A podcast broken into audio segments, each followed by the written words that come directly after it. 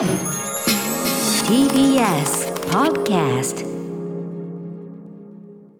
はい水曜です。日比さんよろしくお願いします。はい、六時です。お願いします。第六スタジオにですね今年も、えーはい。このね熊手がやってまいりましてうん。はい、えー、橋系ね牽引者プロデューサー、もうめんどくせえな。橋本義文プロデューサーがですね、はい。えー番組のために毎年ねえっ、とちゃんとこうね作っといてくれるというかね、はい。あのいつも同じところなんですね。800台とか言って八尾台さんのところのですね、うん。黒いこのあのあれが売りなんですって。ね、でかっこいいですよね。変わり熊手というか、ええ。あの割とこう置きやすい、まあ、くこう熊手っていうか熊手要素ほとんどないですけどね。か門松っていうかこう立てる立てるような感じのやつでね、はいはい。えー縁起物ということで黒い樽が3つつながってですね、はい。えー黒字積み上げ樽というそういうね気の利いた、えあらまーはいはいはい熊手を今年も作っていただいてありがとうございますあり。がとうございます。これを着ながら今年もね、はいえー来年に向けてさらに精進していこうと。もうね、師走はうん目の前そうですもんね。なんですよ。もう鳥の市こういうような季節でございまして、はい。2022さあさあ2022に向けて、あはい日比の子がこう一仕事さらにオリンピックからのさらに一仕事という今週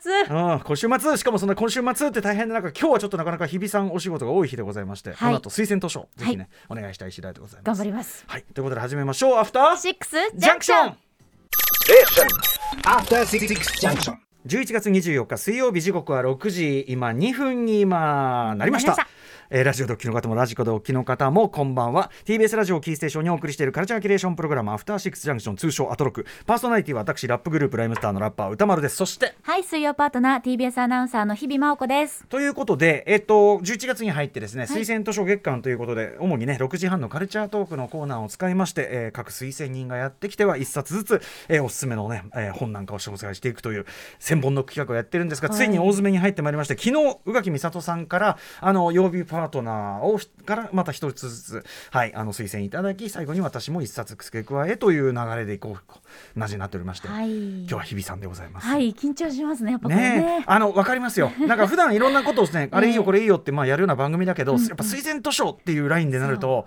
ね、そうなんです。なんですかね、このね、ちょっとちょっとハードルが上がる感じはなんですかね。そうなんです。よ。で、なんかあの推薦していいですかの確認も取ってないので、はい。なんかよいいのちゃんと伝えられるかなっていう不安もっていうこうやって事前にハードルを下げるというのチョイスでいいのかないみたいな。いのかなとか、うんうん。なんかちょっといろいろやっぱりあのギフト選ぶときに歌丸さんがすごいね、ええ。あのこういろいろ考えるとおっしゃってるのと多分似てる、ギフトと似てますこの推薦図書って。いかに、うん。いやいやでもあの日比さん、はい全然あのあの気楽にというか。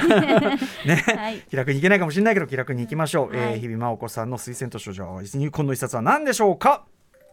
伊藤秀美著クラス X はい。お全然これ知らないはい実はですねあのこんな感じでこの伊藤秀美さんという方のイラストがとってもこう、うん。なんて言うんでしょう淡い感じでそうだね。少女たちが描かれてるんですはいけども、手をつないで3人いて。そうなのちょっとパンツがちらりとちょっと見えちゃってますけども。うん。はいちょっとエッチな感じもまたキュートチなんですけど。なまあでもなんかあのーわかんない。なんかうん。みずみずしくもあるけどでもそれぞれ顔がなかったりしてちょっと抽象化される、不思議な不思議な気持ちになる絵が描いてある。ちょっと淡い感じうんうん。の作品、作風なんですが、うん。えっと、これどういうストーリーかと言いますとスプーン曲げであったり、空中遊えー浮遊とあったり念力でスカートめくりをしたりですとか少女しかいない存在しないその学校で彼女たちは超能力を学んでいます。うんうん。ただある日ですね黒髪の転校生が突然やってきて彼女たちの日常はかすかにきしみ始めます。はい。転校生は一体誰なのかそしてここは一体どこなのかということで、うん。この伊藤秀美さんはですね、まあ、超能力であったり宇宙とかをモチーフにあの少女たちを描くイラストレーターの方でもありまして。元イラストレーターイラストが最初なんですね。そうなんです、うんうん。でそのイラストを見て、まあ、どうやら漫画をという形で本を出してみたらということで、えー左右者さんから出した一冊だっ出たたよう左右者なんです。もう左右者面白い本いっぱい出しますからね。そうこのね帯とかも全うん部うん。文字がこう斜めにね、はあなってたりとか、はいこのねあのえっとカバーがちょっと薄めになってて、あ確かに。そうちょっと想定もちょっと感じでね出てますけど。えじゃ漫画作品なの？そうです、うん。漫画になってます。ただあのセリフはそんなにたくさんなくてうん。あのほとんどセリフはない中で、うん。こうポツンポツンと綴られていくうん。散りばめられたこのセリフであったり設定というのがなんかこうグッときて、うん。はい、あのじんわり染みてくるんですけど、うんうんうん。あのこれもともと日比谷コテージでうん。シスターフット特集だったかな、うんうん。をやってて必ずそういう特集やっぱり必ずシャンテのね上のところね。あはいそうですそうです、本屋さん素でそこにククラス X がポポンって下の方の段にあったんですけどすごく気になってうんうんうん。買ってみたんです、ね。日比谷固定上司だったんだ。いいですね。やっぱキュレーターとしての本屋。いいね。そう間違いないということでですね、ワクワクして買って帰ったんですけど、はいはい。あのこのまあ少女たちおそらく高校なのかな？高校の少女たちが女子校の皆さん、女子校と言っていいのかそのもうわからないんです実は、うんうん。そのどこの学校でどういう設定で、うん。なのかっていうのは分からないんですがとにかく超能力の練習をしてる彼女たちなんです、うんうんうん。だからどこの宇宙なのか、うんうん。地球なのかも分からないちょっと多少抽象化されたような感じでそうなんだからスカートがめくれてるんですね。スカートめくりっていう。そうなんです。年歴でスカートをめくるっていうこういうシーンでもなんかまあ女の子同士だからそんなにね嫌嫌な感じもあれですけどそうなんです、んん。っていうのも私小学校から 高校まで女子校だったので、はいはい。スカートめくりももちろんめちゃくちゃしてましたし。そうなんですか？はい。はあそういうもんですか？しますします、中1ぐらい中2ぐらいの時の女子同士でスカートめくりそういうものやっですか？たりとか。あらまあはいはい。まああのこれをこう読んでた時にすごくその女子校時代の楽しかった記憶とか、一方で女子校時代のそのこうコミュニティであったり、うん。そう自然なこういわゆるつながりというものがこうどんどんどんどん大人になればなるほど崩れていっていくっていう寂ししさみたいなものを思い出したんですね。ねあの乃木坂46さんの「うん。ガールズルール」っていう曲の歌詞の中に、うんうん。男の子たちがやってくるまで私たちの夏っていう歌詞があって、うんうんうん。私それをふと思い出したんですけど、うんうんうん。この超能力をこう、まあ、練習して学んでいる彼女たちが、あのなんて言うんでしょうね。こう手をつないだりとかこうハグをしたりとかって、当時私が女子校時代の時を思い出すと性別とかなんかそういうまあ恋愛とかそういう意味じゃなくてただただこう人と触れ合っていたいみたいな、うん。ちょっと寂しかったり、うんちょっと人肌恋しいから、みんな女子校同士でこうくっついてハグしたりとか、まあ純粋なスキンシップ。うん。ただだんだん大人になればなるほどこういろんな意味であったりとか、ええいろんな役割であったりとか、うんそういうものを知れば知るほど、うん。そういう自然で穏やかでこうやんわりとしたいわゆるシスターフット的なものがどんどん意味であったり区切りみたいなものを作らなきゃいけないんだってこうん。う分かってきた。うんうん。でだんだんその外的要素っていうとなんですけど、うんうんうん。例えば卒業してからうん。あのどこどこ大学に行ったとか、うん。どんな人と付き合ったとかそういう要素が増えれば増えるほどあの時の緩やかで穏やかで、とても守られていた空間というものがどんどんどんどん、うん、崩されていくと言ってはなんですけど、うん。こう変容していってしまううんうんうんうん。寂しさっていうのを感じた記憶があって。うんこのクラス X もその謎の転校生がやってくるわけですけど、うん。そこで劇的に彼女たちのこのタッチ絵のタッチと同じようなうん。こうおぼろげな淡い優しい穏やかな大変セーフティーな場所というものがどんどんどんどんじんわりとこう崩れていく、ほうほう。劇的に崩れていく、うんうん。その展開がすごくこうシリアスなんですけど、はいはい。そこの展開とすごく自分の経験寂しさみたいなものがバチッとあったので、うんうんなんか懐かしい気持ちになった一冊なんですよね。ああその崩れてく悲しさ寂しさも懐かしいそうですね。へあこういう気持ちだったな今思えばっていうのをこう思い出せたうん一冊だったので、はい。言葉であったり、まあ、絵もすごく柔らかくて淡い感じなんですけど、ううん。んうんなんかその時の、まあ、いわゆる今流行ってる言葉で言うならばシスターフットというものの、こう温かさとうん。切なさみたいなものをうん。この一冊ですごく思い出しました。うんうん。はい。そのまあ具体的にはねちょっとあれかもしれないけど、その黒髪のうん。転校生うん。がを中心にど,、どういうきしみが起こるの？今までこの作品の中で例えばずっとスプーンを曲げる練習をしたりとか、はい、一種それがねちょっとあれですもんね、なんかなんなんつうのかな。超能力って言うけど、うん。そのまあ遊遊戯的っていうかね。的なはい。んかそんなにこう生々しくないもんね。スプーン曲げてどうなるでもないわけだから、うんうん。まあなんか学校でさその勉強で勉強だからって来ていろいろやってるけど、それが何のためにとかって別にあんまり考えもしないし、うん。うんなんかそういう時間って感じしますよね。そうなんですよ。とても緩やかな、うん。いわゆるまあ日常といえる生活の中の一部なんですけど、うんうん。その超能力っていうのが多分何か一つのこう比喩になっていて、うんうんうん。少女たちだけが使える緩やかな超能力だったはずなのに、うんうん。外的な転校生が来たことによって、うんうんこう何かこの力というものが、うんうん。もっと上には上がいるって気がついてしまったりとか、うんうんうん劇的に力ではもうどうしようもならない、うんうん。この超能力なんて意味ないんじゃないの、うんうんっていう問いに気づかされてしまうほどに、うんうん。まあ強い転校生が入ってくる、なるほどなるほどそれがいろんな多分例えというかメタファーになってるんだと思うんですけどね。うんうんうんでそこで自分たちの超能力すごく緩やかに楽しくちょっと上手になっていこうねなんて高め合っていたものへうんのうん。疑いであったり、うんうん。失望であったり、うんうん。っていうかそもそもこれなんで私たちこれやってんだっけ？みたいな、うん。うんうんそのわ我々しかなかったうん。女子同士しかなかったセーフティーエリアがうん。だんだんだんだん崩れていくんですこの転校生のうんうんうんうん登場によってっていうシーンがあります。なるほど。うんこれじゃあ日比さんの考えとしては、うんうん。自分も感じた考えだし、はい。うんうん。その例えば昔のさ友達に会った時に、うんうん。なんかこう僕の中で感じだとその会うと戻っちゃうなみたいなのがあるわけよ、うんうんうんうん。すごいその時の感じに、うんうん。まあ、もちろんだから同じじゃないんだけど、はいすごくこうスッとその時の感覚に戻れちゃうみたいなのがあるんだけど、うんうんうんうん。日比さん的にはそれはもう結構断絶がある感覚なんですか、戻れたらいいなっていう期待のもとに合ってたりします。もうちょっとでも日比さんの方が近いからなのかな。俺はもうすごい遠いから逆に。うんうんうんうん。なんかあんまり生々しく感じないのかなあひょっとしたらいろいろとか？偏差みたいなもの？違って当たり前だから、うんうんうんうんもうみんなはげ上がったおっさんになってるわけだから。うんねえ。でもなんかその戦ってるいい意味で大人になればなるほどいろんなものと戦わなきゃいけない中でそのみんな共通してるスタートポイントを思い出した時にホッとするだし、うんうんうん。自分がちょっと頑張りすぎてたなとか、うんうん。そんな戦わなくてもよかったのになって思えるっていうのは、うん。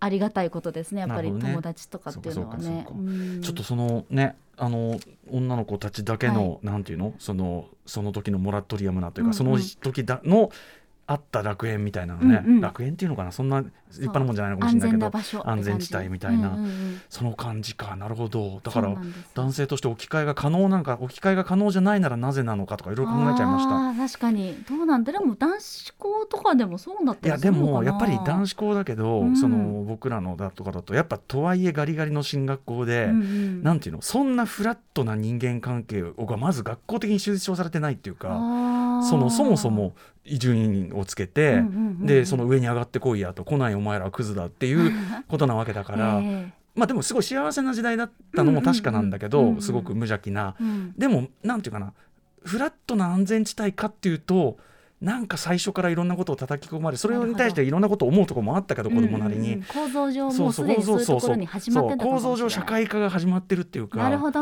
うみたいなものもあんのかなとかね。ー、んましたよね。確かにうん。思えば私の時の環境はとても、うん、あのまあちょっともうシスターという言葉の通り、うん。姉妹のような、ああそうなんだ、うん、感じだったなっていうのをこう、うん。やんわり思い出せた、しかもそれをこうなんていうのかななんとも知れないうん、ねタッチっていうか、そうなんですよ。この絵がね伊藤さん伊藤秀美さん。なんて言うと伝わるんだろう。でも劇的な表情がこう動くわけでもなく色とかがもうほん水彩がとふわっとね、はい。うん、ふわっとしててでもふんわりしてるんですけどそれがぼんやりしてるんじゃなくて、こううんもうちょっとムチっとしてたり、うんうん。つやっとしてたり。あちゃんと肉感と言いましょそううかなんです。質感がすごく分かって、例えばこの制服のブラウスがあ。すごくあの手入れされたブラウスなんだなっていうのがグレーだけど伝わってくるっていうこのタッチ。確かにね、うん。あの制服の毎日着る制服ゆえのあの感じとかね、あるもんね。なんかそこら辺のこう清潔感と不思議感みたいなものが共存しててすごくこの伊藤さんの絵っていうのがまさにこの青春時代のおぼろげな淡いちょっと不安定な気持ちっていうものを表現してくれてるなっていうふうにも思いました。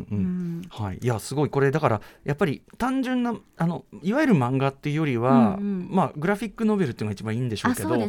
でもねあの本当にイラストレーションやっぱイラストのレーターの方の作品っていうか、絵で絵で喚起してくるものっていうかね、ちょっとした作品集として持っていただいた方がいいかもしれないですけども、ええ。あそう。ちょっとはい。クラス X、全然知らなかったし、そしてやっぱりちょっとね、出会いもいいですね。日比谷コテージでクリエーションされたからなわけだもんね。はい、そこでパッと出会ったの、うん。あのシーン含めて、うん。まあ一期一会じゃないですけど、うんうんうん。はい、ああの日あの日に気づけてよかったって思えた作品の一つですかね。本の関係もちょっとなんかねそなんか変わった形っていうか横にちょっと横に長い感じなのかな。そうなんですす。だからね自分の本棚にいてくれるとすごく目立っていいんですよ。はいはいはい。この子が、はい、ふっとこう手に取ってその空気感時間に浸れるし、懐かしくもあり、うん。切なくもあり、はい。はいわかりました。っていう感じなんです。はい、ひらがなで伊藤秀美さんというね、えー伊藤秀美さんの作品で、えーっとタイトル自体はこれは全部英語クラス X というね、はい。作品です。クラスは2020小文字。クラス小文字で、えー X が大文字、はい。えー2020年3月に出た本で左右者。左右者は本当にいろんな面白い本出しますね。うん。はい、えーから出ております。税込み1760円ただ同然といったところになっております、はい。ありがとうございます。バッチリじゃないですか。いやいやいやちょっとあれですね。ドキドキしますね。いやでもすごくよよかったしなんかひ日比さんはい。の押す本だよねやっぱね。あそうですか。っていうそのちゃんと日比さんらしさというのかな、日比さんの色も出ててすごあくよかった良かったですよありがとうございます。ぜひ皆さんもチェックしていただけたら嬉しいです。ということで本日の推薦図書日比さんのターンでございました。はい。クラス X をお勧めいただきましてありがとうございます。ありがとうございます。あのということで今日はなんかいろいろあのカルチャーニュースもね実はこの番組、水曜日にちなんだね嬉しいニュースなんかもありますんでね。はい、えーじゃあ先にちょっとねメニュー紹介やっといて後ほどお話ししましょうね、ということでメニュー紹介。今日は何をやるのかな？はいこの後すぐは毎日誰かがおすすめの本の話をしにやってくるアトロク秋の推薦図書月間の番外編でございます。今月2日の火曜日にスタイリストの伊賀大輔さんがおすすめしてくれました話題の本東京の生活史の変者社会学者の岸正彦さん。ご本人がこの本の話をしていただこうと思います、はい、これは要するにねあの本当に150人、えー、といろんな方々のはい。本当に自分の人生の話を淡々と、えー語るというだけの本なんだけど、こうちょっとやっぱいろいろ聞いてみたい。そのどういうそのインタビュアーそれぞれまずインタビュアーのチョイスからねインタビューの公募から始まるわけですけど、うんうん。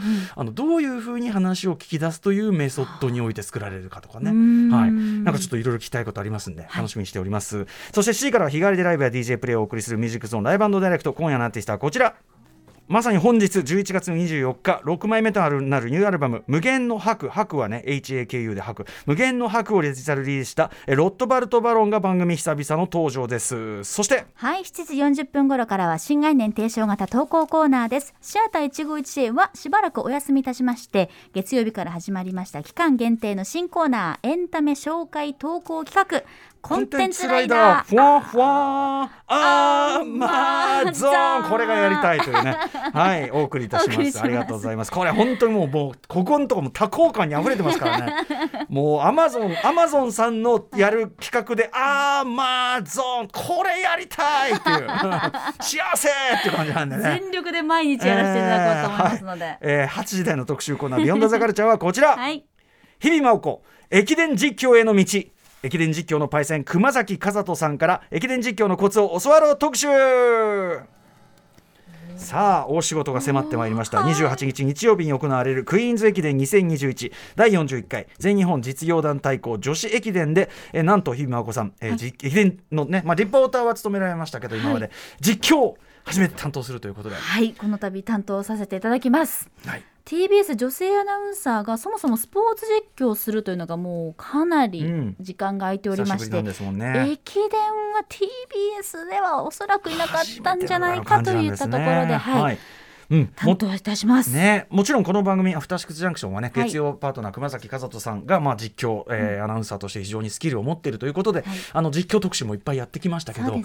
ということで今日はこのねこの特集をするしかないでしょうということで、うんえー月曜パートナーいつもはスポーツ実況のレジェンドを招いてあの彼が学ぶ立場である実況道場シリーズの生徒である熊崎和人さんが本日は水曜日に師匠として登場です。はい。はい、えーじ駅伝実況師匠である熊崎和人さんが駅伝実況のコツや技術的なポイントもちろん日比さんにも質問していただいて、はい。でもう一つあのポイントとしてはこれを通じて、あの駅伝中継特に今回のクイーンズ駅伝見どころというのは要するにねあの実況のコツイコールやっぱ我々にとって大事なというかね、うんうん。見方のポイントとなる部分でもあるでしょうから、駅伝実況駅伝はこう見ると面白いよという私みたいな駅伝門外観、えーこういうのを叩き込んでいただく特集になろうかと思っております。はい、駅伝こそやはりストーリーがありますから、うんうん。多分スポーツ見たことないあんまり興味ないって人こそ、まず入りやすい競技なんじゃないかと私は思っておりルます。ールとかが複雑なわけじゃないですもんね。そうなんです。もちろん走ってたすきを渡してということであそうとってもシンプルですし、うんうんそこのたすきを渡すここにストーリーがあるわけですから、うんうん。確かに。はい。ぜひお楽しみにいただけたらと思いまます。